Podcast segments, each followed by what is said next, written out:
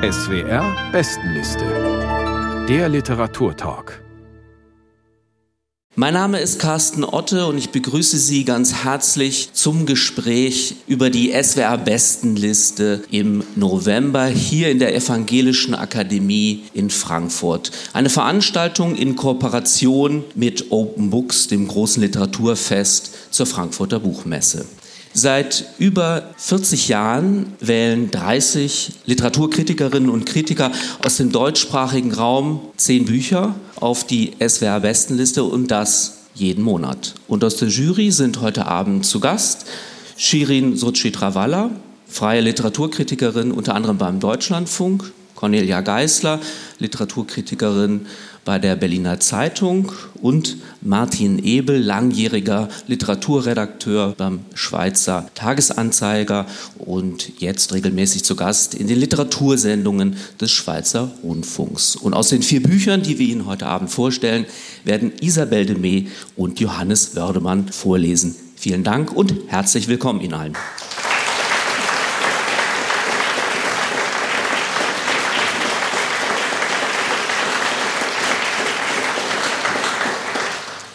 Das erste Buch, über das wir heute Abend sprechen, steht auf Platz 5 der SWR-Bestenliste im November. Es ist der neue Roman des in Pakistan geborenen Schriftstellers Musin Hamid, der in deutscher Übersetzung von Nikolai von Schweder-Schreiner im Dumont Verlag erschienen ist. Der Titel lautet Der letzte weiße Mann, Frau Sochitrawalla. Es handelt sich um eine literarische Versuchsanordnung, so könnte man sagen. Wie sieht die denn aus? Ja, ganz genau. Es ist eine Versuchsanordnung. Im Mittelpunkt steht ein Mann, der heißt Enders oder wir lesen es wahrscheinlich als Anders, aber er heißt Enders, glaube ich. Und der wacht eines Morgens auf und hat eine andere Hautfarbe, nämlich eine ziemlich dunkle. Und im Laufe der Handlung passiert das mit der gesamten Gesellschaft, bis auf einen Mann, den vom Titel, der sich nicht verwandelt, sonst verwandeln sich alle in Menschen mit einer tiefbraunen Hautfarbe. Das erinnert natürlich so ein bisschen nach dem ersten Satz denkt man erstmal an Kafka, die Verwandlung, dann denkt man aber sehr schnell, weil es ja alle betrifft, an entweder Camus, die Pest oder die Stadt der Blinden von Saramago. Das ist so dieser Schneeballeffekt, also alle betrifft es dann irgendwann. Neben diesem Enders gibt es noch eine Ona, das ist die Freundin von Enders. Man muss dazu sagen, noch Enders arbeitet in einem Fitnessstudio und ist eigentlich so ein eher handfester Typ. Und seine Freundin ist so ein bisschen das Gegenteil, die ist Yoga-Lehrerin und achtet so ganz auf Achtsamkeit. Und beide haben dann irgendwann diese andere Hautfarbe. Das ist erstmal so der beginnt, Versuch. Sie haben es gerade gesagt, es beginnt mit Anders oder Anders. Und für ihn ist das erstmal etwas sehr Merkwürdiges. Wie reagieren denn Familie und Freunde auf diese Veränderung, diese Verwandlung? Unterschiedlich, aber viele sehr negativ. Also sein Chef, als er dem zum ersten Mal wieder begegnet, sagt dann gleich, oh, ich in deiner Situation hätte mich umgebracht. Und es ist natürlich für Enders selbst auch schwierig, weil, also da muss man immer sehr aufpassen in dem Roman, weil das manchmal nur in so einem Halbsatz überhaupt vorkommt. Er selbst ist auch rassistisch. Und dann ist es natürlich nochmal doppelt schockierend, wenn man eine dunkle Hautfarbe auf einmal hat. Und ich glaube, das ist der ideale Moment, um mal ein Gefühl für diese Prosa zu bekommen. Johannes Wördemann liest jetzt eine kleine Passage aus Der letzte weiße Mann von Mosin Hamid. Bitte sehr. Er hatte Una gebeten, nicht zu kommen. Aber irgendwann kam sie dann doch und meinte, die Lage würde sich entspannen, die Leute passten sich an, die paar Militanten, die noch übrig waren, machten ihr nichts mehr aus. Wobei sie bei letzterem nicht ganz sicher war. Und Anders war mehr als erleichtert, sie zu sehen. Und so zog sich Enders Vater, nachdem er Una begrüßt und kurz mit ihr geredet hatte, in sein Zimmer zurück. Und Una war auch erleichtert, endlich da zu sein, fühlte sich aber auch ein bisschen wie ein Teenager, als ging sie noch zur Schule. Es war nur so, dass Anders nichts mehr zu rauchen hatte. Sowieso kiffte er nie in Anwesenheit seines Vaters, der immer schon ein Gegner von Gras gewesen war, allerdings kein Problem mit Tabak hatte, den er selbst in rauen Mengen konsumierte, die Kippen lagen überall schön ausgedrückt in Aschenbechern und es roch im ganzen Haus danach. Una hatte noch eine Quelle, wo man Gras bekam. Eine war versiegt, aber es gab noch eine andere. Sie hätte auch welches mitgebracht, wenn Anders es ihr nicht verboten hätte. Zumal sich zum Kiffen rauszuschleichen, wie er es als Teenager immer getan hatte, zurzeit riskant war. Also redeten sie ohne Gras, hörten Musik und saßen auf dem Sofa. Und als sie sich dort im Haus zum ersten Mal küssten, sah Anders Vater sie zufällig auf dem Weg in die Küche und schaute sofort wieder weg, was Una rücksichtsvoll fand. Aber Anders sah auch noch etwas anderes. Er sah das Unbehagen im Gesicht seines Vaters. Das Unbehagen, ein weißes Mädchen einen dunkelhäutigen Mann küssen zu sehen. Auch wenn der dunkelhäutige Mann kein dunkelhäutiger Mann war, auch wenn der dunkelhäutige Mann Anders war. Also sagte Anders sich, dass er sich täuschte, obwohl er wusste, dass er sich nicht täuschte. Sein Vater war generell kein diskreter Mensch, aber er gab sich alle Mühe, es nicht zu zeigen. Seinem Sohn nicht das Gefühl zu geben, etwas anderes als Anders zu sein. Weniger wert als Anders zu sein. Und dass sein Vater sich diese Mühe machte, war für Anders eben das, was möglich war. Und das musste natürlich reichen. Johannes Wördemann las aus Der letzte weiße Mann von Mohsin Hamid erschien im Dumont Verlag. Vielen Dank.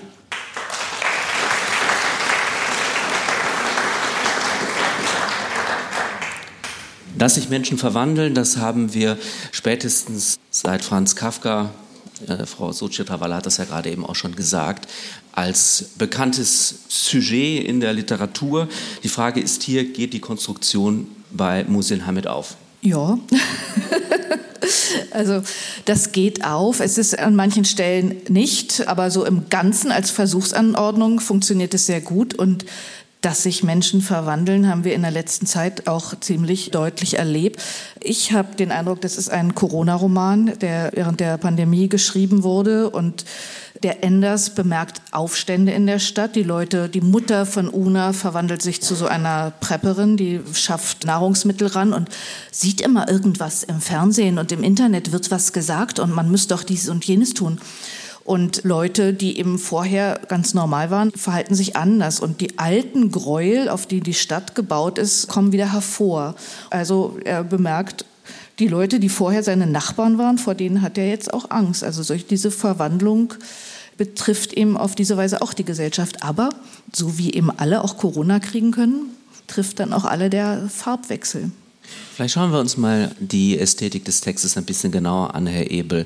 Wie würden Sie den Stil beschreiben und hat er Sie literarisch überzeugt? Der Stil ist seltsam. Es sind wahnsinnig lange Sätze, aber es sind nicht komplizierte hypotaktische Sätze, also mit wunderbaren Abstufungen, Nebensätzen, die ineinander greifen, wie bei Marcel Proust etwa, sondern es ist eigentlich eine parataktische Prosa, also die aus nebeneinander gesetzten Hauptsätzen besteht. Und man hat den Eindruck, der Erzähler oder die Figur, aus deren Perspektive Perspektive gerade beschrieben wird. Es sind ja mehrere Figuren, die die Perspektive bekommen können, was ich auch eine Schwäche finde des Buches, dass diese Figur sich erst vorantastet zu dem, was sie sieht, was sie denkt, was sie daraus schließt. Mich hat dieser Roman nicht so überzeugt, wie euch offenbar. Ich habe am Anfang gefesselt gelesen. Natürlich der Einstieg mit Kafka, der funktioniert immer, aber der ist auch eine sehr hohe äh, Schwelle. Also wenn man so anfängt, er legt die Latte sehr hoch. Wenn man wie Kafka anfängt, dann muss man auch wie Kafka zumindest eine Zeit lang weiterkommen.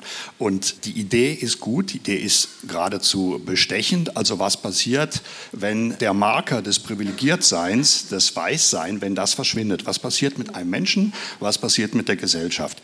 In beiden Fällen macht er das am Anfang sehr gut, aber es geht ihm die Luft aus. Also wie anders mit seiner neuen Hautfarbe umgeht und wie er sich fragt, bin ich das noch? Was davon bin ich? Was ist die Hautfarbe? Was bin ich noch, wenn mir dieses Element fehlt?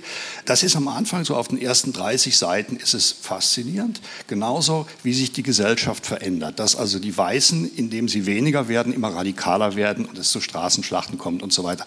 Aber dann verleppert sich das Ganze. Also das ist wie so ein Luftballon, der nicht platzt, aber so richtig zum Fliegen kommt er auch nicht. Am Schluss sind alle braun und alles ist gut. Aber ich, ich, ich glaube, es verleppert sich absichtlich. Also es gibt erst diese Aufstände, das stimmt, und die, jeder gewöhnt sich einfach an die Situation. Es endet ja fast so idyllisch. Also es hat sich nichts verändert an der Situation, aber es ist ja irgendwie ein idyllisches Bild, das am Ende steht, dieser Kleinfamilie. Aber das ist doch ein Problem, dieses idyllische Bild. Es ist ja eine Parabel und bei einer Parabel ja. kann man ja fragen, was will uns der Dichter damit sagen, was man sonst ja eher nicht fragen sollte.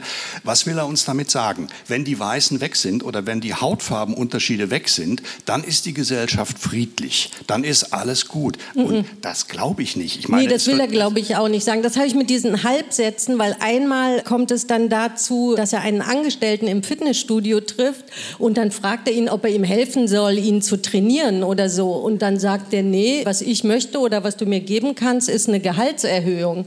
Und ich glaube, das will er sagen. Also, dass wenn eine rassistische Gesellschaft, wenn dann alle gleich sind, dann ist halt die Hautfarbe nicht mehr der Marker. Aber dann kommen wir zum eigentlichen Thema, dass es verschiedene Klassen gibt.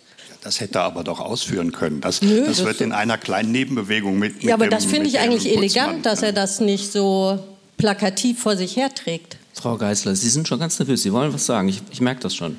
Also ich würde zu diesen Sätzen erstmal sagen, ich finde eigentlich gerade schön diese langen Absätze, also diese Absätze, die meistens aus einem Satz bestehen, weil man dadurch immer weiter in diese Geschichte reingezogen wird und auch über Schwächen hinwegkommt eigentlich. Also was mich verwundert hat, also das ist ja ein Buch, was sich genau in unsere Diskussion unserer Zeit bewegt. Also eben nicht nur Corona und, und Verschwörungsmythen und so weiter, sondern natürlich die Frage des Rassismus und des Klassismus natürlich auch noch.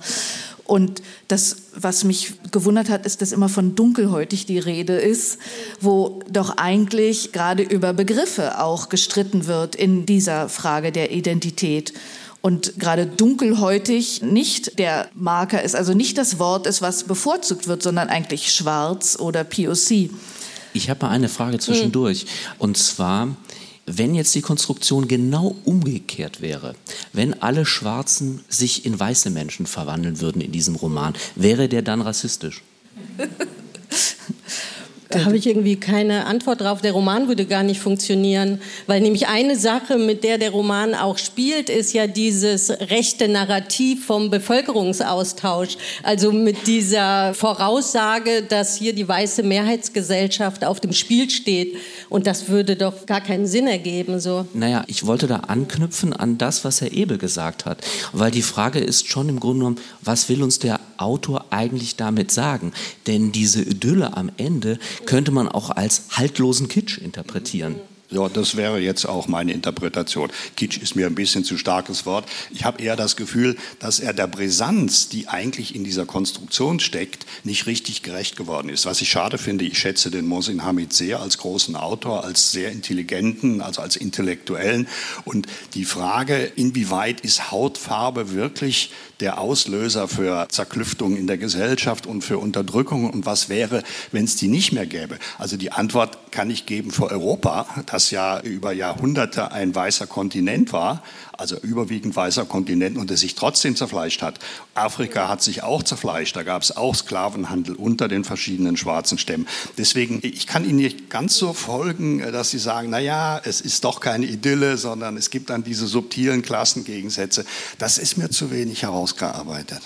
Außerdem haben sie ja irgendwie noch so eine Sehnsucht nach dem Weißsein am Ende, habe ich das Gefühl. Es ist ja auch blöd, das jetzt zu verraten, aber also es ist vor allem der Enders oder Anders, der anders gewordene, hat sich ja damit nicht freudig arrangiert. Also der ist unzufrieden mit seiner Veränderung. Er findet sich damit ab und eigentlich versteckt er sich ja auch möglichst lange. Und man sieht aus der Lesestelle ja auch, der Vater ist irgendwie, vielleicht der ist so eine Art guter Mensch der versucht, das anzuerkennen, dass sein Sohn anders ist.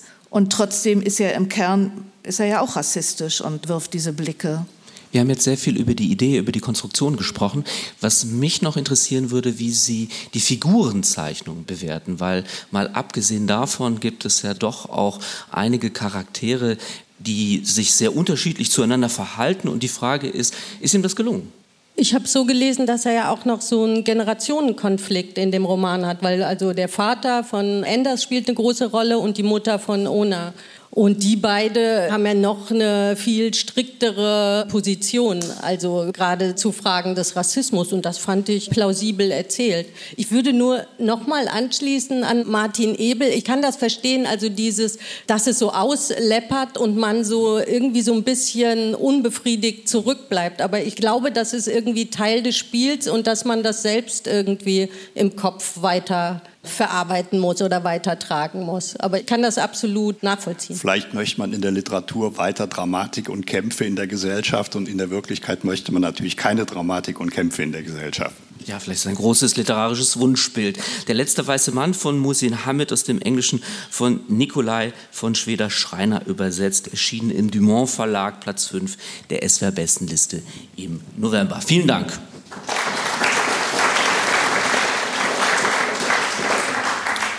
Kommen wir zu einer Wiederentdeckung und das ist ganz typisch für die SWR Bestenliste. Es gibt immer wieder auch Bücher, die neu erschienen sind, vor vielen Jahren zum ersten Mal rausgekommen sind und die dann wiederentdeckt werden können. Und Christine Wolters Roman Die Alleinseglerin ist so ein Fall. Zuerst erschienen, wenn ich das mir richtig gemerkt habe, 1982 in der DDR, Frau Geißler. Damals war es ein Bestseller, der dann auch von der DEFA verfilmt worden ist. Jetzt, wie gesagt, ist die Alleinseglerin im Echo Verlag noch einmal erschienen. Vielleicht stellen Sie, bevor wir auf das Buch kommen, die Autorin einmal kurz vor.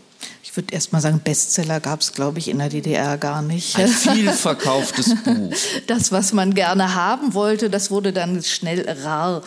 Und Christine Wolter ist so eine Autorin aus der Generation von Christa Wolf, Helga Schubert, Helga Schütz, Traut Morgner. Und man kennt sie jetzt gar nicht mehr so, obwohl sie eigentlich immer weiter geschrieben hat. Auch in den letzten Jahren sind noch Gedichtbände erschienen, aber nicht in großen Verlagen. Und auch in der DDR war sie gar nicht so prominent. Sie war, wenn man so hässlich spricht, eine Autorin aus der zweiten Reihe. Und das lag aber an ihrer besonderen Biografie, die sie mit der Figur, mit der Hauptfigur, der erzählenden Figur teilt, mit der Almut. Sie ist Romanistin, Christine Wolter, und hat als Lektorin und Übersetzerin gearbeitet im Aufbauverlag in Berlin, Ostberlin und kommt aus einer angesehenen Familie. Der Vater ist Architekt und war Miterbauer der Stalinallee, wie auch der Vater im Roman. Und ziemlich früh konnte sie reisen. Ihr erstes Buch, glaube ich 1973, hieß auch Meine italienische Reise.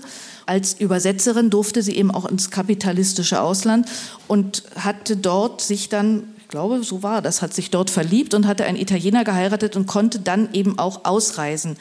Ganz legal. Und ist aber auch immer wieder zurückgekommen. Also auf Besuch in den Osten, nach Ostberlin und hat weiter im Aufbauverlag veröffentlicht. Aber so eine Autorin wollte man dann eben auch nicht so prominent haben, also die ein so ungewöhnliches Leben führte zu Zeiten, wo der normale Mensch ja nicht reisen konnte. Die saß nicht auf den großen Podien und sie konnte natürlich nicht irgendwie 89 groß auftreten und sagen, warum es gut ist, dass die Mauer weg ist, weil sie hatte diese Privilegien schon längst. Und dadurch ist sie vielleicht so ein bisschen ins Vergessen geraten.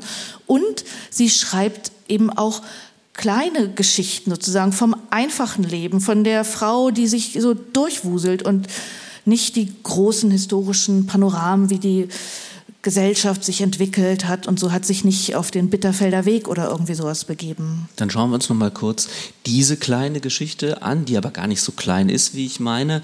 Der Titel verrät es schon. Eine Frau kommt zu einem ganz besonderen Boot, einem Drachen. Ich musste erst mal nachschlagen, was das überhaupt ist.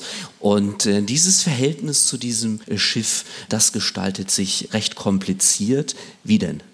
Also der Drache ist das Schiff ihres Vaters, des Vaters dieser Almut.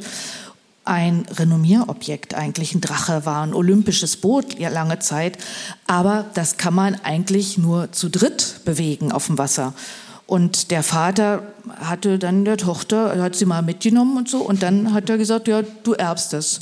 Weil sonst war von dem auch gar nicht mehr so viel zu erben. Und für sie, die Erzählerin, ist es so ein Sehnsuchtsding einerseits. Und der Anknüpfungspunkt zu ihrem Vater.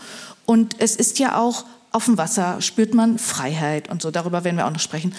Und dieses Boot verkörpert auf einmal ganz viel in diesem Buch. Und Es geht um diese Frau, die Rolle dieser Frau, die dann auch allein lebt, erst noch mit einem Mann versucht, dieses Boot flott zu machen. Der macht sich davon. Sie kommt als Bootsbesitzerin immer mehr in die Gesellschaft von Männern und hat parallel ihre eigentliche Geschichte als wissenschaftliche Mitarbeiterin, die an ihrer Doktorarbeit schreibt oder so, hat sie durchzukämpfen gegen Männer in dieser Bootswelt. Aber mit dem Boot auf dem See geht es ihr doch gut womit wir bei der Lesepassage wären. Isabelle de May trägt aus der Alleinseglerin von Christine Wolter vor. Bitte sehr. Vom See winkten andere Segler, einsam wie ich. Die Einzelfahrer kannten einander, Ehrgeizlinge, die es allein schaffen wollten, Eigenbrötler, die sich selbst genügten, Alleingebliebene, die sich abgefunden hatten.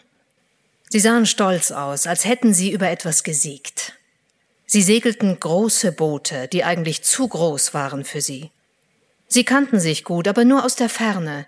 Sie grüßten einander mit gemessener Geste, Hochachtung auf Distanz, grüßten auch den neuen Einzelsegler im Drachen.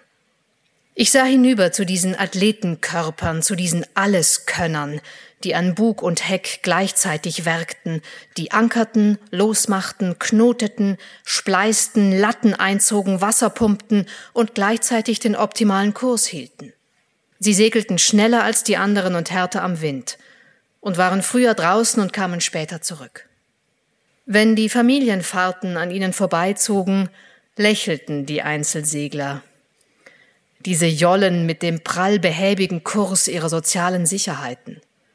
Väter am Steuer, Sonnenbrand und Unterhemd, zwischen Kindern, Gummitieren und an Strippen hüpfenden Spielbooten, während weiblich Fülliges nur mit dem Rücken präsent war.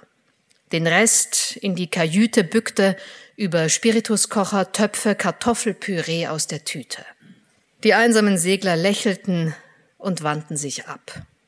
Auch von den Gästefahrten, die das Ufer entlang trudelten, sonntags meist, und die Ausflugsdampfern ähnelten mit ihren Fleischmassen an Deck, unsportlich hingeplättet, während zwischen Wanden und Stangen Höschen und Handtücher an Leinen flatterten, eher Zeltplätzen ähnlich den Segelbooten. Die Einzelfahrer zogen in der Seemitte dahin, umgeben von den kurzfristigen Königreichen ihrer Absonderung. Ich grüßte zurück und versuchte die Hand ähnlich maßvoll zu heben. Wenn ich doch auch, dachte ich. Denn ich war nicht tüchtig und auch nicht mutig. Das Losfahren schien unmöglich, und am Landen konnte man verzweifeln. Unter dem Cirrushimmel stand ich wieder am Ufer. Ich hatte niemanden eingeladen, oder vielleicht waren alle weggeblieben. Ich stand, sah aufs Wasser der See war weiß gefleckt wie der Himmel, weiß gefleckt von Segeln. Ich begann das Boot fertig zu machen. Um das zu finden, was nach dem zittrigen Zähne zusammenbeißen kam, wenn der Wind das Ufer davongeblasen hatte, musste ich losfahren. Da ist sie wieder, die Alleinseglerin, sagten die Stimmen am Ufer. Isabelle de May las aus Die Alleinseglerin von Christina Wolter erschien im Eco Verlag, Platz 4 der SWR Bestenliste im November. Vielen Dank. Herr Ebel, über diese Beziehung der alleinerziehenden Literaturwissenschaftlerin zu ihrem Boot wird auch ein Stück Zeitgeschichte erzählt. Was erfahren wir denn nahezu zwischen den Zeilen von den Lebensumständen in der DDR? Ich möchte zuvor sagen, dass ich tatsächlich eine vage Erinnerung habe, dieses Buch 1982 gelesen zu haben. So alt bin ich tatsächlich. Da war ich aber noch kein Literaturkritiker. Ich habe es jetzt nochmal gelesen und voller Bewunderung. Ich bin wirklich sehr angetan davon. Man sagt ja immer, ein Buch ist gut gealtert. Das ist gar nicht gealtert. Also das kann man eigentlich heute noch so lesen, als wäre es heute geschrieben. Mit den Abstrichen, die Sie natürlich jetzt ansprechen. Also es spielt in der DDR. Das ist eine Mangelgesellschaft. Das ist eine patriarchalische Gesellschaft, trotz aller ideologischen äh, Gleichstellung von Männern und Frauen. Es ist eine Gesellschaft, in der die Heuchelei herrscht. Das kann man auch an ihrem Vater sehen. Der Vater, ein privilegierter äh, Stararchitekt, der von der neuen Gesellschaft schwärmt, aber natürlich selber ein Boot hat, äh, das sich niemand sonst leisten kann.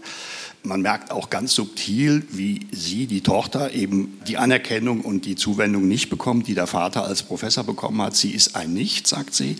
Es ist ein Buch aus der DDR, aber es kommt jetzt nicht wie aus der Gruft eines untergegangenen Staates, sondern es ist eigentlich die Geschichte der Selbstermächtigung einer Frau. Heute sagt man dann Empowerment, es ist also ein feministisches Buch, aber es ist eigentlich ein Buch über ein Boot. Und das hat mir am besten gefallen, dass das Boot ein Boot ist und ein Symbol. Es ist ein wirkliches Ding mit all seinen Bedürfnissen. Das Boot braucht ständig irgendwas. Es braucht Lack, es hat Risse, es muss wieder hergestellt werden. Es kostet unendliches Geld, Mühe. Sie braucht ständig Material, was es nicht gibt. Sie muss immer rumfahren und gucken, gibt es da eine Plane, gibt es da diese besondere Farbe.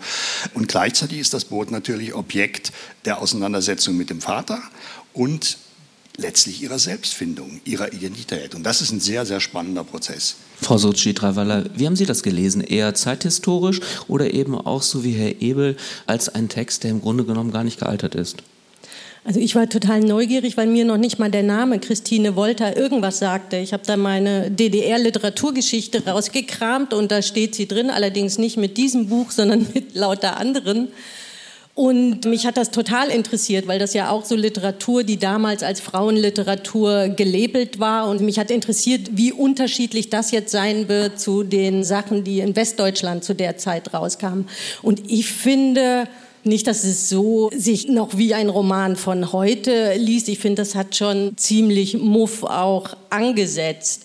Ich finde, sie macht viele Sachen toll. Sie sitzt ja schon in Italien, die Erzählerin, und blickt dann immer zurück. Und wie sie so das Vergangene und die Gegenwart immer verzahnt, das finde ich hervorragend. Auch diese Emanzipationsgeschichte, die es ja ist, auf verschiedenen Ebenen. Sie emanzipiert sich von ihrem Vater und sie emanzipiert sich eigentlich auch von ihrem Vaterland indem sie ja dann auch weggeht und das aber irgendwie noch in guten Rahmen für sich selbst packt, in diesem, dass sie sagt, dass es ja gut ist, dass sie Heimweh empfinden kann. Also sie findet da einen guten Abschluss mit. Das fand ich alles interessant. Cornelia Geisler hat ja gesagt, sie ist für diese kurzen Sachen bekannt und ich glaube, das ist einfach zu lang und das tritt wahnsinnig auf der Stelle. Auch diese Metapher mit dem Boot, das ist ja im Titel schon auserzählt eigentlich und dann ist es immer noch mal und es wiederholt sich und ich habe es auch schnell verstanden, dass dieses Boot für Freiheit und für Selbstermächtigung steht. Das war mir zu ausgeufert. Ich weiß gar nicht, ob ich damals in der DDR das Buch gelesen habe. Ich erinnere mich an den Film, der mich sehr beeindruckt hat. Den konnte man auch im Westen sehen mit einer Rockmusikerin als Hauptdarstellerin.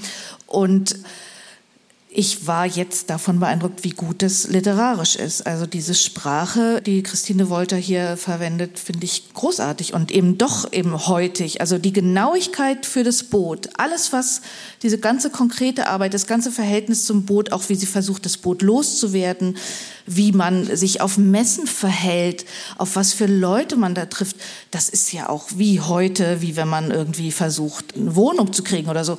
Und dagegen alles, was so ihre Lebenssituation betrifft, mit der Freundin, die dann immer mal auf das Kind aufpasst, mit den Kollegen, die Erinnerung daran, dass ja der Vater ja längst eine andere Frau hatte und so. Alles das ist eher so im Wagen. Und wir wissen nicht genau, wie sie dann nach Italien gekommen ist in diesem Buch, sondern sie blickt zurück auf ihre Kämpfe und hat so ein bisschen Wehmut, aber sie ist froh, dass sie es geschafft hat. Wenn Sie sagen, die Sprache ist großartig, dann müssen wir vielleicht mal analysieren, was daran so großartig ist, Herr Ebel.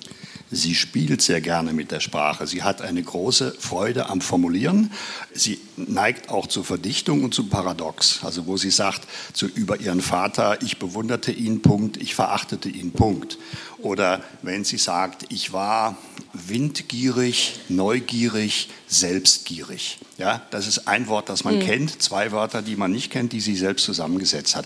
Also das ist etwas, was ich auch heute jetzt nicht, ich bin etwas mhm. erschrocken bei ihrem mhm. Wort Muff. Ich glaube, Muff ist da nicht in dem Buch. Es sind gewisse Längen drin, aber die hm. habe ich auch als konsequent empfunden, weil dieses Boot sie ja wirklich so besessen hat. Sie hat neun Monate im Jahr an diesem Boot gewerkelt, damit es dann drei Monate überhaupt fährt. Also es ist eine ökonomische Absurdität. Sie ist übrigens auch, äh, vielleicht hat das mit der DDR zu tun, sie denkt ökonomisch. Also sie sagt dann, ich bin nicht Besitzerin des Bootes, ich bin seine Sklavin. Ja, also dies, das hätte vielleicht jetzt jemand im Westen nicht unbedingt so formuliert. Also dieses mit der Verdichtung, da würde ich Ihnen recht geben. Es gibt so eine Szene, ich weiß nicht, ob Sie sich erinnern, wo diese Freunde auf dem Boot sind und das ist auch wieder so eine Idylle auf dem See und dann erzählt einer von irgendeiner zerbrochenen Ehe und das ist immer nur mit so Pünktchen abgesetzt, in wirklich in drei Sätzen dieses Ehedrama auf den Punkt gebracht. Das stimmt. Ja, vielleicht ist Muff zu hart, aber nö, doch, habe ich so empfunden. Auch. Müff, Müffchen. Müffchen. Ja, ja. Und am Wasser müffelt es doch eigentlich nicht. Nein, ich finde auch diese Positionsbestimmung als Frau, die finde ich so interessant. Also diese Abgrenzung auch zu dieser anderen, die meint, wir, wir haben das doch geschafft. Sie hat sich diese Position nicht gesucht. Sie ist da reingeraten und sie kämpft sich da raus. Es ist so ein Feminismus ohne ein Programm dahinter. Dadurch wirkt er so selbstverständlich. Also ihre Position gegenüber diesen Männern. Und das ist ja auch eigentlich eine moderne Haltung.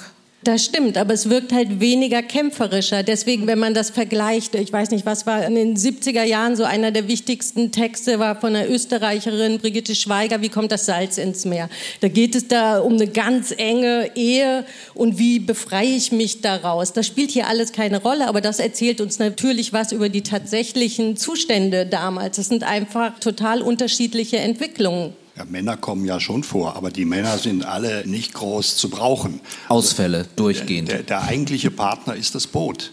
Ja, und ich finde, sie hätte viel falsch machen können in diesem Buch, wenn sie das Boot so unwidersprochen als Symbol der Freiheit geschildert hätte. Aber so ist es ja nicht. Sie fährt ja nicht aufs Meer, sondern sie fährt auf einen See. Und dieser See hat auf allen Seiten Ufern. Sagt er, so ist mein Leben auch. Ich habe da die Studienarbeit, ich habe meine wissenschaftliche Arbeit, ich habe meinen Sohn, von dem haben wir noch gar nicht geredet, und ich habe das Boot, das mich auffrisst. Also die Freiheit ist eigentlich immer nur in kleinen Dosen zu haben. Aber als sie das erzählt, sitzt sie ja schon weit weg von diesem See, also hat sich ja schon befreit und das wissen wir ja.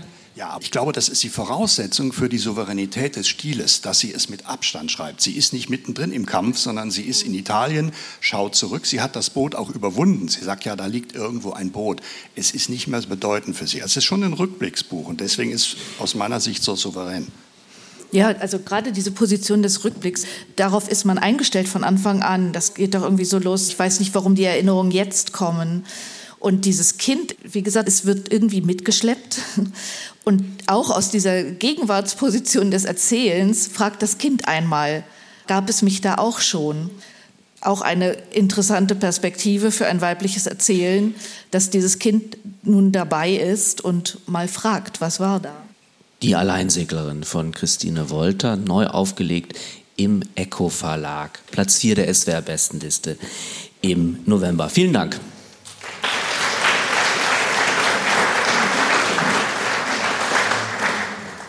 Wir kommen zu Platz 3 und zu Ian McEwens neuem Roman Lektionen, der für den Diogenes Verlag von Bernhard Robben ins Deutsche übertragen wurde. Martin Ebel, im Mittelpunkt dieses Romans steht ein Protagonist namens Roland Baines, der Sohn eines britischen Armeeoffiziers in Libyen. Und das Buch beginnt, so heißt es an einer Stelle, mit der Erinnerung eines Schlaflosen. Worauf schaut der Protagonist denn hier zurück? Er schaut auf seine Vergangenheit zurück. Das Interessante an dem Buch ist, dass dieser Protagonist, der Held, aus dessen Perspektive wir alles erfahren, dieser Roland, der lebt sein Leben und gleichzeitig schaut er auf die vergangenen Epochen seines Lebens zurück. Und indem er weiterlebt und an Erkenntnissen gewinnt, versteht er auch seine Vergangenheit besser. Also es ist eine Bewegung vor und zurück und die befruchtet sich jeweils. Und dadurch kommt er immer weiter. Jetzt könnte man denken, es ist ein Bildungsroman. Es ist überhaupt kein Bildungsroman. Es ist wahrscheinlich eher ein Anti-Bildungsroman, denn am Ende ist er nicht so im goethischen Sinne die vollendete Persönlichkeit, die alles weiß über sich und die Welt, sondern er weiß eigentlich gar nichts. Und das liegt daran, dass er sein Leben geführt hat wie ein Dilettant. Er ist ein Lebensdilettant, er hat dieses und jenes versucht, also er hat nicht nochmal jetzt, wie es Goethe gemacht hätte, da hat jemand Anlagen, diese Anlagen werden ausgebildet und werden perfektioniert und gelangen zu voller Blüte. Er hat viele Anlagen, er ist sehr begabt, er ist eigentlich ein Dichter, er ist ein hochbegabter Pianist, er ist ein toller Tennisspieler und aus all dem macht er nichts. Also das ist eine Lebensgeschichte, wie ich sie eigentlich so noch nicht gelesen habe, weil man nämlich am Schluss nicht das Gefühl hat, der Mann ist ein Versager, dieses Leben ist irgendwie vertan, sondern es ist eigentlich ein gerundetes Leben, ein formloses Leben in einem gut geformten Roman. Mit ihm durchwandern Sie, da haben das vorhin schon angedeutet, die auch historisch-politischen Epochen, die dann auserzählt werden auch. Es ist ein Roman, der sehr viel Zeitgeschichte miterzählt. Im Zentrum steht aber eine Liebesgeschichte, oder ist jedenfalls ein Zentrum dieses Romans, die hochkompliziert, schwierig ist, will ich mal diplomatisch formulieren. Es geht um das Verhältnis zu der Klavierlehrerin des sehr jungen Mannes. Wie ist diese Konstellation, Herr Ebel? Der Held Roland ist mit elf Jahren in einem Internat, einem Boardinghaus, wie übrigens der Autor McEwan auch. Vieles in der Biografie des Autors findet Entsprechungen im Roman, aber vieles auch wieder überhaupt nicht. Er ist in diesem Internat und erhält Klavierstunden von einer Miriam Cornell und die ist 25, aber aus seiner Sicht natürlich uralt und die verhält sich sehr seltsam, wahnsinnig streng, also Klischee der strengen Klavierlehrerin, aber auch übergriffig. Also sie kneift ihn, sie fasst ihn an und einmal gibt sie ihm sogar einen Kuss und drei Jahre später kommt es dann eigentlich zum zum Knall.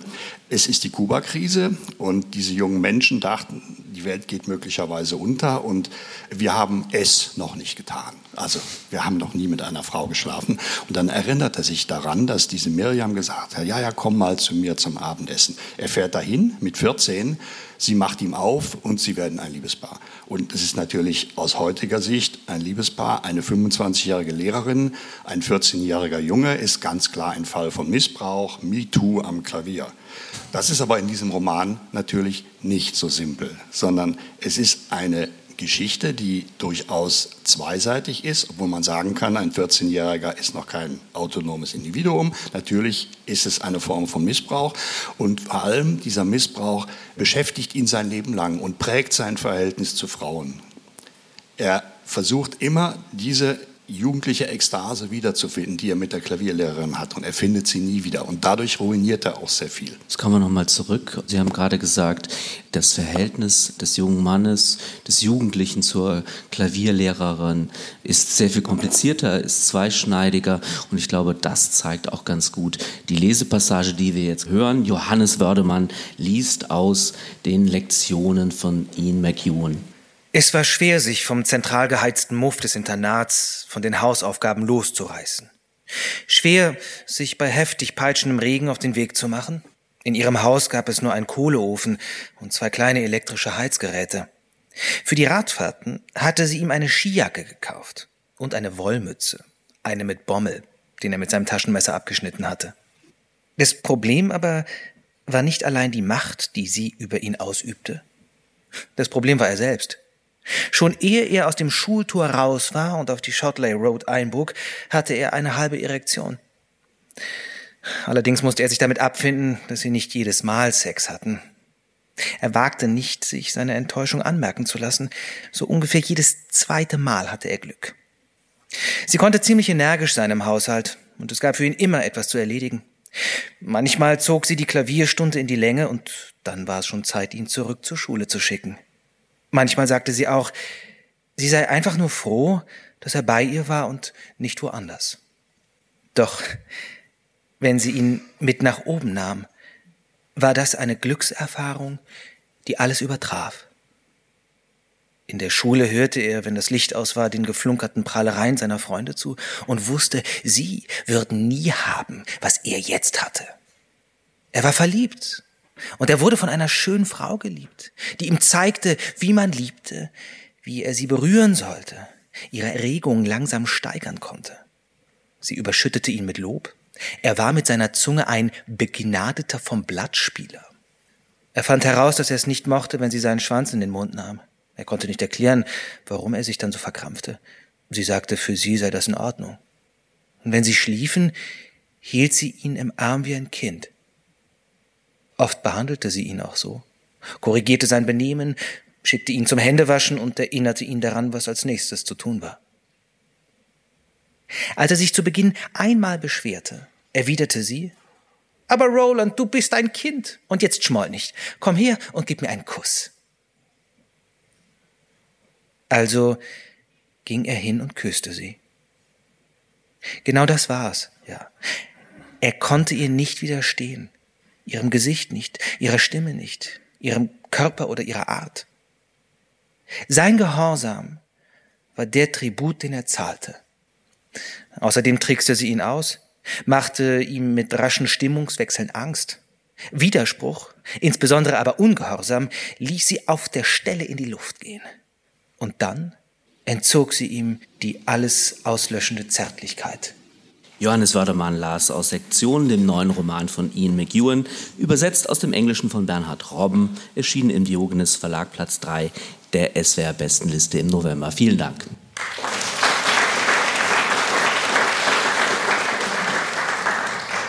Frau Sochi Travala, vielleicht sprechen wir noch ein bisschen darüber, was Herr Ebel schon angedeutet hat. Diese missbräuchliche Geschichte prägt das ganze Leben von Roland Baines. Auf welche Weise? Zum Beispiel auf die Weise, dass es ja noch eine andere sehr wichtige Frau in seinem Leben gibt, mit der er nämlich ein Kind zeugt, einen Sohn zeugt, Alyssa. Und sie ist auch sehr begabt zum Schreiben und so begabt, dass sie meint, sie könnte das nicht vereinbaren mit Familienleben und verlässt ihn mit dem Kind. Und dann erfahren wir auch eher vage in so Andeutungen, dass es auch was damit zu tun hat, dass er so bedürftig ist. Also nicht nur das Kind, was logischerweise bedürftig ist, sondern der Mann auch irgendwie sexuell bedürftig ist. Es steht mal in irgendeinem Halbsatz auch, dass er jeden Tag Sex mit ihr haben wollte. Und dann denkt man sich, ja, das ist schon sportlich. Und ich glaube, in der Weise, es wird nicht wahnsinnig auserzählt, wie es ihn beeinflusst hat, aber das ist so ein Hinweis, dass irgendwie sein Sexualleben in irgendeiner Weise schon gestört ist und er so eine Form von Sexsucht entwickelt. Zumal man sich die ganze Zeit fragt, ja, was hat das jetzt mit dieser Klavierlehrerin zu tun? Also irgendwas ist da im Argen. Wir werden da gleich darüber noch sprechen. Aber Frau Geisler, ich möchte noch etwas in die Diskussion einbringen. Wir haben auch darüber schon gesprochen, und zwar über die zeithistorischen Diskurse. Wie sind die eingebunden und wie sind sie verschraubt mit der Lebensgeschichte des Helden? Die zeithistorischen Ereignisse prägen ihn zum Teil mehr als sein eigentliches Leben. Also dieses formlose Leben, was in diesem Roman so gut geformt ist, das ist bestimmt durch äußere Ereignisse. Also die Kuba-Krise hat ihn in Angst versetzt. Und es gibt immer wieder Geschehnisse, die wir alle auch kennen. Also zum Beispiel Tschernobyl. Da hat ihn gerade die Frau verlassen und er liest die Nachrichten, sieht die Nachrichten und dichtet die Fenster ab. Die Mauer fällt. Vorher ist er schon mal in Ostdeutschland gewesen. Er ist zum Mauerfall zufällig unterwegs mit Freunden und fährt dann nach Berlin. Und so geht es weiter und es ist äh, zeithistorisch sogar noch weiter zurück, weil die Frau, die Alissa, ich muss trotzdem noch mal kurz zurückspringen zur Liebesgeschichte. Bitte. Ich habe gestutzt, als Sie gesagt haben, eine Liebesgeschichte. Es ist keine Liebesgeschichte mit der Klavierlehrerin. Seine Liebesgeschichte, es ist eine Abhängigkeitsgeschichte. Er hat es für Liebe gehalten und er wurde wie ein Spielzeug von ihr instrumentalisiert. Sie sagte zu ihm Kind und sie legt ihm die Schlafanzüge hin und so weiter. Und die Liebesgeschichte Geschichte für ihn war eigentlich die mit Alissa, mit dieser Frau, mit der er das Kind hat. Und an die knüpft sich eben auch Zeitgeschichte. Die Mutter von Alissa forschte in Deutschland über die weiße Rose und hatte einen Mann kennengelernt, der aus diesem Umfeld war. Und als junge Frau davon so viel zu erfahren, kurz nach dem Krieg, kurz nach dem Ende des Faschismus in Deutschland, nach dem Nationalsozialismus, jemand kennenzulernen, der aus diesem Widerstand war, hat diese Frau bewegt, diesen Mann zu heiraten. Sie hat ihre Forschung nicht fortgesetzt. Aber die Geschichte der Weißen Rose ist verbunden mit unserem Helden, weil er mit deutscher Geschichte auf diese Weise verbunden ist. Und diese Frau, die Mutter von Alissa, wollte Schriftstellerin werden und ist es nicht geworden. Und Alissa hatte eben dieses Bedürfnis. Und Alissa ist das Gegenbild zu Roland, weil sie geht einen Weg. Sie entscheidet, was sie tut. Und lange Zeit wissen wir ja gar nicht, wie es mit ihr weitergeht. Also das ist ganz geschickt gemacht vom Autor, dass man erst nach einem großen Sprung wieder erfährt, wie das geworden ist mit dieser Frau, die sich entschieden hat, über ihr Leben selber zu bestimmen und nicht so nur durch die Zeit zu schwimmen und, und das zu machen, wird. was gerade los ist. Ja, sie wird die erfolgreichste Schriftstellerin Deutschlands.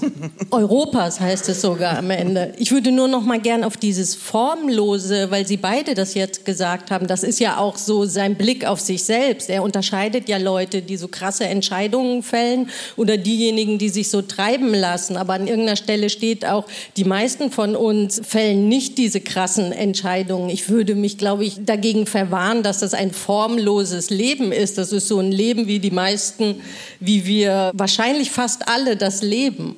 Aber er nennt das selber ein formloses Leben an einer Stelle. Er, er leidet auch immer wieder darunter, dass er eben auch aus sich nichts gemacht hat. Und auch Alissa übrigens, als sie ihn verlässt, sagt, ja, du machst ja nichts aus dir und so. Aber das ist eben eine interessante Konstruktion von dem McEwan diese beiden Lebensentwürfe, der, der sich so treiben lässt und der seine Begabungen nicht ausreizt und die andere, die alles auf eine Karte setzt und sagt, ich will die größte Schriftstellerin meiner Generation werden. Sie wird es, also sie setzt ihrem Leben ein Ziel, sie erreicht das Ziel und trotzdem, das Ende ist ja doch ein sehr skeptisches Ende. Nicht? Also ich finde auch besonders raffiniert, dass McEwan jetzt als Protagonistin dieses Erfolgsmodells leben, nicht einen Finanzmagnaten nimmt oder einen Sportler, sondern jemand aus seiner eigenen Zunft Zunft. Also ich hatte immer das Gefühl, McEwan hat sich aufgespalten in Roland Baines und in Alissa. Er ist ja der erfolgreiche Autor, der berühmteste und einer der besten Englands. Ich finde dieses Buch fantastisch, habe ich vielleicht noch nicht gesagt.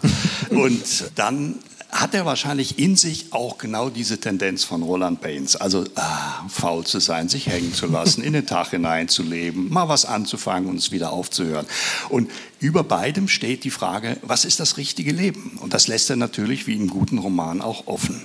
Aber ich finde nicht, dass das ganz offen lässt. Also ich glaube auch, dass irgendwie die Frage, was ist ein gelingendes Leben, da drüber steht. Aber so wie Alissa geschildert ist, am Ende ist es ja ist das Gegenbild zu äh, Roland und Roland hat dann diese Idylle mit dem Enkelkind und der ganzen Familie, während sie ganz alleine in diesem Haus und nur mit einem Fuß noch sitzt und das ist schon so hexenartig gezeichnet. Ich finde, da basht er das schon dieses Modell, was ja am Anfang auch Bewunderung hervorruft, dass sie einfach ihren Weg geht und sagt, ich lasse jetzt meinen Mann und auch das kleine Kind zurück. Bewunderung sogar bei Roland selber. Der hat diesen ersten Roman gelesen, weswegen sie ihn verlassen hat und sagt sogar, dieser Roman war es tatsächlich wert, mich und das Kind verlassen zu haben. Ist ein ganz verrückter Satz. Nicht? Und es sind am Ende eben, steht er dann da, zehn Meisterwerke, die sie geschrieben hat. Wir haben noch nicht über die Lektionen gesprochen. Das stellt sich ja auch die Frage, was für Lektionen erteilt der Roman oder erteilt er sie vielleicht nicht, Frau Geisler? Na, der Roman ist nicht belehrend, aber der Roman ist schon auch so, dass man selber auch ja sich mit vergleicht. Man hat ja diese Zeiten zum Teil auch miterlebt oder man kennt sie von den Eltern und so weiter und setzt sich auch in Beziehung dazu. Insofern ist es auch eine zeithistorische Lektion. Lektionen sind natürlich diese Klavierstunden auch, die ihn fürs Leben gezeichnet haben, schon, also auch in seinem Verhältnis zu Frauen. Und eine Lektion hat ihm Alissa erteilt, indem sie gesagt hat, ich mache das hier nicht mehr weiter mit. Wenn ich mich verwirklichen will, muss ich weggehen. Und eine Lektion ist auch zum Beispiel der Sicht auf die Existenz des Schriftstellers. Also er geht mal in eine Vorlesung, ein Literaturseminar, da geht es um den Autor Robert Lowell, der die Tagebücher seiner Frau ausgenutzt hat und seine Frau verlassen hat. Und das ist das Übliche. Die Frauen sind irgendwie Material, die Männer werden erfolgreich, oft, also es ist auch nicht immer so.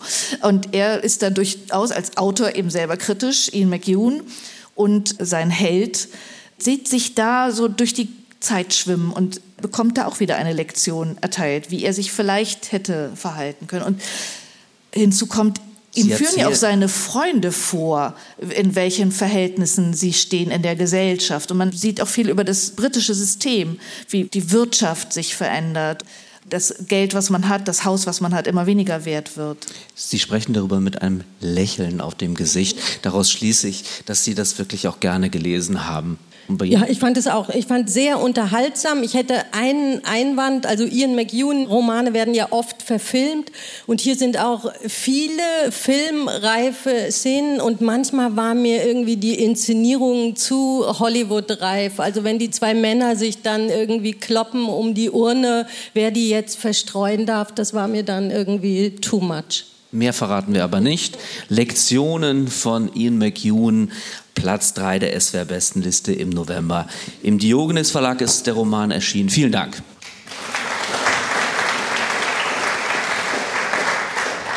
Wir kommen zum Abschluss zu Platz 2 und zu einer Erzählung, die auf wahren Begebenheiten beruht. Kleine Dinge wie diese lautet der Titel des Buchs der irischen Schriftstellerin Claire Keegan. Small Things Like These wurde aus dem Englischen von Hans Christian Böse übertragen und ist in deutscher Sprache im Steidel Verlag erschienen. Frau Suchitra Waller, vielleicht skizzieren Sie mal den bedrückenden Hintergrund dieser Erzählung. Ja, der Hintergrund sind die sogenannten Magdalenenwäschereien in Irland. Das hat für einen Megaskandal gesorgt, als das herauskam. Die gab es bis Ende der 90er Jahre, letztes Jahrhundert. Vielleicht haben manche schon davon gehört. Ich hatte es, glaube ich, nur mal am Rande, aber es wurde mir durch dieses Buch, diese Erzählung wieder ins Bewusstsein gebracht.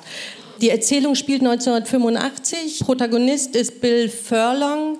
Der geht so auf die 40 zu, ist in einer Art Midlife-Crisis, hat so einen Hang zu Depressionen und fragt sich, warum soll er arbeiten gehen, warum jeden Tag irgendwie dieses selbe Leben. Eine Kleinstadt in Irland, wo ein Kloster sich befindet in Hand der katholischen Kirche, wie eben diese Magdalenenwäschereien auch.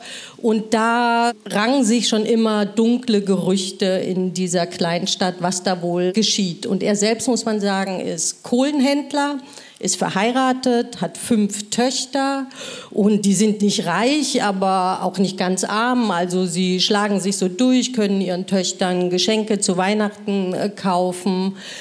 Das ist so ein bisschen der Hintergrund und ganz wichtig ist, es ist kurz vor Weihnachten. Es ist nämlich auch eine Weihnachtsgeschichte, was von daher wichtig ist, weil es so ein bisschen auf der Folie von Charles Dickens eine Weihnachtsgeschichte stattfindet. Nur ist hier eben der Protagonist kein Scrooge, also kein Geizhals, sondern eigentlich dieser Bill Furlong ist ein guter Mensch.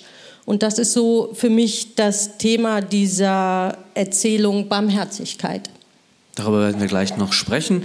Ich glaube, das ist der richtige Moment, ein Stück aus dem Roman zu hören. Isabelle Demey liest aus Kleine Dinge wie diese. Bitte sehr. Es war ein Dezember der Krähen. Derartig viele hatte man noch nie gesehen. In schwarzen Schwärmen versammelten sie sich draußen vor der Stadt, drangen dann ins Zentrum vor, hüpften durch die Straßen, legten die Köpfe schief und hockten sich frech auf jeden beliebigen Aussichtspunkt, an dem sie Gefallen fanden, um Aas zu erspähen und sich unerschrocken auf alles Essbare zu stürzen, bevor sie nachts ihre Schlafplätze in den riesigen alten Bäumen rund um das Kloster aufsuchten. Das Kloster war ein machtvoll wirkendes Gebäude, auf dem Hügel auf der anderen Seite des Flusses, mit einem schwarzen, weit geöffneten Tor und vielen hohen glänzenden Fenstern, die auf die Stadt blickten. Der Vorgarten wurde das ganze Jahr über in Schuss gehalten. Manikürte Rasenflächen, in akkuraten Reihen wachsende Ziersträucher und kantig geschnittene hohe Hecken. Mitunter wurden dort im Freien kleine Feuer entfacht, deren sonderbar grünlicher Rauch über den Fluss und die Stadt hinwegzog oder in Richtung Waterford, je nachdem wie der Wind wehte. Es war kälter geworden und trocken, und die Leute sprachen darüber, was für ein Bild das Kloster abgab, fast wie eine Weihnachtskarte, mit seinen reifbedeckten Eiben und anderen immergrünen Bäumen und Pflanzen, und sie sprachen darüber, dass die Vögel aus irgendeinem Grund keine einzige Beere an den Stechpalmen angerührt hätten, das habe der alte Gärtner gesagt. Die Nonnen vom guten Hirten, die das Kloster leiteten, unterhielten eine Lehranstalt für Mädchen, denen sie eine Grundbildung vermittelten. Außerdem betrieben sie eine Wäscherei. Über die Lehranstalt war wenig bekannt, doch die Wäscherei genoss einen guten Ruf. Restaurants und Pensionen, das Pflegeheim und das Krankenhaus sowie alle Priester und wohlhabenden Haushalte schickten ihre Wäsche dorthin. Es wurde berichtet, alles, was dort abgegeben werde, ganz gleich, ob es sich um einen Berg Bettwäsche oder nur um ein Dutzend Taschentücher handle, komme wie neu zurück. Allerdings machten auch noch andere Gerüchte die Runde. Einige sagten, die Lehrmädchen, wie man sie nannte, seien gar keine Schülerinnen, sondern Mädchen von zweifelhaftem Charakter, die ihre Tage damit verbrachten, sich umerziehen zu lassen und Buße zu tun, indem sie die Flecken aus den schmutzigen Laken wuschen. Von früh bis spät würden sie nur arbeiten. Isabel de Melas aus Kleine Dinge wie diese von Claire Keegan. Der Band ist im Steidel Verlag erschienen und steht auf Platz 2 der SWR-Bestenliste im November. Vielen Dank.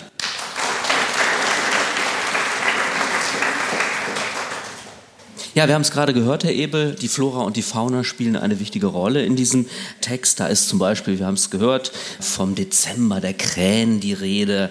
Sind diese Naturbeschreibungen vielleicht sogar der eigentliche Reiz dieser Prosa? Ein Reiz unter vielen. Also ich liebe ja McEwan mit seinen 700 Seiten, aber ich muss sagen, diese Novelle von 100 Seiten ist perfekt, ist makellos. Also ich habe selten sowas Genaues perfekt ist. Und zwar nicht kalte Perfektion, sondern das ist warme Perfektion gelesen. Und das fängt an mit solchen Symbolen wie den Krähen, mit dieser Balance zwischen dem Unheimlichen, das das Kloster umgibt, und der Heimeligkeit des Heims von diesem Furlong. Und Sie haben schon Weihnachtsgeschichte genannt. Es ist eine Weihnachtsgeschichte und in der biblischen Weihnachtsgeschichte wird ein Kind geboren, das die Welt rettet. Im Irland des Jahres 1985 werden Kinder geboren und bereiten ihren Müttern Schande. Die werden von den Familien ausgestoßen, die landen in diesen Klöstern, die eigentlich eine Art Arbeitslager sind, wo die Mädchen geschlagen werden, malträtiert werden, wo viele sterben, wo sie von morgens bis abends arbeiten müssen. Also das ist der Hintergrund, aber eigentlich geht es um einen Menschen. Es geht um einen Menschen und seine Gewissensentscheidung. Und das ist einerseits Barmherzigkeit, ist richtig, also gelebtes Christentum, aber auch Zivilcourage, weil sich dieses gelebte Christentum eigentlich gegen sehr viele Widerstände, vor allem eben gegen die Macht der Kirche durchsetzen muss. Also vielleicht beschreiben wir das mal ganz kurz. Er stellt sich nämlich die Frage, also Bill stellt sich die Frage, ob er da weiter mit den Nonnen zusammenarbeitet. Er ist von ihnen wirtschaftlich abhängig, denn es herrschen ökonomisch angespannte Verhältnisse und er braucht diesen Job, die Kohlen dahin zu bringen und trifft dann auch mal oder hilft einem Mädchen. Und das ist natürlich auch alles hoch verboten, denn diese Nonnen scheinen ungeheuren Einfluss zu haben in diesem Ort. Zeitweilig dachte ich, das ist doch ein bisschen zu plakativ erzählt. Wie sehen Sie das, Frau Geißler? Nee, das ist nicht plakativ, weil das ganz feine Widersprüche hat dazwischen auch. Also zum Beispiel auch, also dieser Kohlenhändler, der kommt aus ganz einfachen Verhältnissen. Der ist ja selber ein uneheliches Kind, so wie diese Frauen unehelich Kinder bekommen haben, die dort in dieser Magdalenenwäscherei arbeiten müssen. Er hatte das Glück, dass er dort bleiben konnte, als Baby bei seiner Mutter bleiben konnte, die eine Hausangestellte war. Und er verdankt also einem barmherzigen Akt, weil das war in dieser Gesellschaft nicht üblich, verdankt er eigentlich seine Existenz. Und er hat sich das aufgebaut, diesen einfachen Kohlenhandel. Das ist ja keine saubere Arbeit. Und seine Frau dagegen hat ja andere Prinzipien. Sie will ihre Familien durchbringen und er hängt aber daran, dass er auch wenn er Geld übrig hat, das auch abgibt. Und das sind eben so viele kleine Dinge dazwischen. Und das eben auch mit dieser Naturbeschreibung kommt dann immer ein Moment nochmal dazu, dass es also nicht plakativ ist, sondern dieser Kurzroman oder Novelle faltet sich immer wieder in diesen Details auf. Und die kleinen Dinge, das sind eben auch das kleine Glück der einfachen Leute, aber es kommt eben nicht nur darauf an, sondern im entscheidenden Moment auch auf Mut. Ich wollte nur, weil Sie eben gesagt haben, er hat diese eine Gewissensentscheidung, die Sie beschrieben haben, aber eigentlich geht es um diese Entscheidungen, die er jeden Tag, das sind eben diese kleinen Dinge, weil die haben ja ein Gespräch, dieses Ehepaar, und da hat er eben irgendjemandem was gegeben wieder, der was brauchte. Und er entscheidet sich da immer wieder neu für, um, für das Gute eigentlich, egal was er für Konsequenzen daraus trägt. Aber diese eine hm. Entscheidung, auf die das ganze Buch ja zuläuft, also es gibt ja so ein paar Elemente. Einmal trifft er ein Mädchen, das sagt, nimm mich doch mit zum Wasser, ich will mich ertränken. Das macht er nicht. Zum anderen nimmt er einmal ein Mädchen aus dem Kohlenkeller, was da gefangen war in der Kälte und in seinen Exkrementen sitzt und gibt es aber an der Klosterpforte ab. Und beides nimmt er sich übel als unterlassene Hilfeleistung. Und beim dritten Mal hilft er dann wirklich, nimmt er dieses Mädchen mit nach Hause. Und ich finde, das Tollste an dieser Geschichte ist, wie sie endet. Sie endet nämlich eigentlich in dem Moment, wo er mit diesem Mädchen kurz vorm Eintreffen bei seiner Familie ist. Und er weiß ganz genau, was passieren wird. Seine Frau wird ihm Laden machen und sagen, was tust du uns an, was riskierst du? Er wird die Aufträge im Kloster verlieren, die ganze Stadt wird sich gegen ihn stellen. Das heißt, mit diesem Akt der Barmherzigkeit ruiniert er seine Familie. Und in dem Moment, wo er nach Hause geht, wir wissen das, wir haben das verstanden, wie das läuft in der Stadt und er weiß es auch. Und trotzdem ist er erfüllt von einem Glücksgefühl, wie er es noch nie erlebt hat. Und das finde ich nicht kitschig, sondern das erreicht einen Grad von Pathos, wie es wirklich nur große Literatur kann, ohne kitschig zu sein. Aber es ist nicht gesagt, dass es so passiert, wie Sie es jetzt imaginieren. Kann so sein, aber das wird ja eigentlich unausweichlich nach den vielen Signalen, die Claire Keegan gesetzt hat. Es gibt ja diese eine Wirtin, wo er immer hingeht und die sagt ihm vorher schon, da Sie haben doch da ein Gespräch gehabt mit der Oberin. Denken Sie dran, Ihre Mädchen sind auf der Schule, singen im Chor, haben Musikunterricht. Das wird alles wegfallen. Naja, aber das ist dieses Weihnachtsmärchenhafte am Ende des Buches, dass es ja gut ausgehen könnte, weil es brauchen ja auch alle Leute Kohlen. Also er hat so ein kleines Geschäft nur, aber er liefert doch allen diese Kohlen. Und es könnte doch sein, also kann man sich so ausmalen, wenn man das Weihnachten liest, wenn er dann sein David Copperfield geschenkt bekommen hat und die Kinder ihr Puzzle. Wir wissen, wie furchtbar diese Verhältnisse sind. Wir haben gelesen von dieser Wirtschaftskrise in Irland zu dieser Zeit, dieser Unruhe, der bescheidenen Verhältnissen. Und Claire Keegan setzt dann eben uns so ein Ende hin, dass man in der Schwebe bleiben kann damit. Jetzt reden wir nicht so viel über das Ende. Ein bisschen genau. müssen die Leute ja im Grunde genommen noch äh, Freude an diesem Text haben. Aber ich möchte doch noch mal auf die Sprache mhm. zurückkommen. Das scheint mir doch ganz interessant zu sein. Charles Dickens wurde hier schon genannt. Ich glaube aber, der Stil ist dann doch ein bisschen anders. Was mir schon aufgefallen ist, ist dieser doch stark adjektiv gesättigte Stil. Ich könnte jetzt hier unendlich viele Zitate, und das Buch ist recht schmal, da ist von närrischen Herzen, von unscheinbar wahren Leben, berechtigten Glauben. Also es gibt kaum ein Substantiv, was nicht irgendwie ausgeschmückt ist mit einem Adjektiv. Ich will da nicht drauf rumreiten, aber wie würden Sie diesen Stil beschreiben?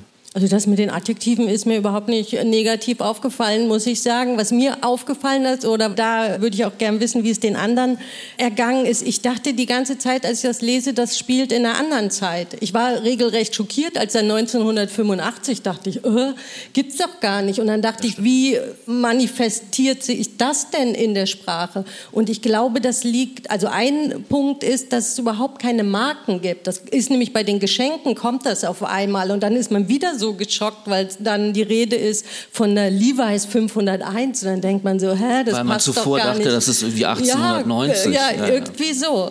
Mhm. Also das ist natürlich ja Absicht und die Tradition, in der sie steht und das fand ich total gelungen. Die Adjektive sind ja zum Teil sehr genau gesetzt. Sie haben jetzt gerade das närrische Herz genannt. Das ist ganz am Schluss des Buches. Und ganz am Anfang erfahren wir, er ist geboren am 1. April. Und dann hat man ihm prophezeit, er werde ein rechter Narr werden. Und das löst sich dann auf der letzten Seite des Buches ein. Also ich finde das nicht so. Ich weiß, das ist ein Kritikerklischee. Zu viele Adjektive sind schlecht.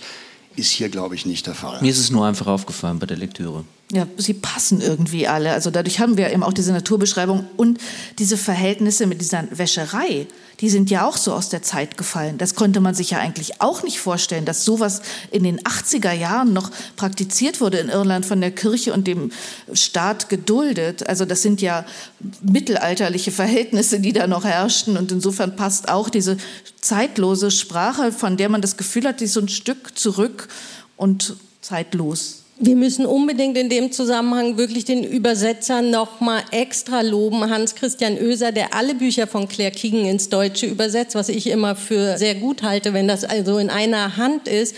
Und er macht das so toll, weil er genau weiß, wann er ein Wort dann auch mal im Irischen belässt und wann er was Englisches nimmt. Und manchmal schmuggelt er auch noch das Wort Dinge irgendwie ein, wo es im Original nicht vorkommt, weil es gut passt im Deutschen. Also ich finde es fabelhaft übersetzt übersetzt, das Buch. Hm, auch das Atmosphärische in den Dialogen, in der Sprache, wie die Figuren durch die Dialoge charakterisiert sind, das ist natürlich auch dann die Kunst des Übersetzers mit klar. Also die Jury ist sich einig, das ist doch auch mal sehr schön. Die Erzählung Kleine Dinge wie diese von Claire Keegan in deutscher Übersetzung von Hans Christian Oeser, das erwähnen wir jetzt nochmal, erschienen im Steidel Verlag, steht auf Platz 2 der SWR-Bestenliste im November. Und die liegt natürlich auch in voller Länge vor, etwa zum Nachlesen im Internet auf unserer Homepage swr2.de. Im gut sortierten Buchhandel gibt es auch die besten Listen Flyer mit zahlreichen Informationen zu den ausgewählten Büchern. Und darin erfahren Sie auch, wer auf Platz 1 steht. Und das sind die Schauergeschichten von Peter Nadasch,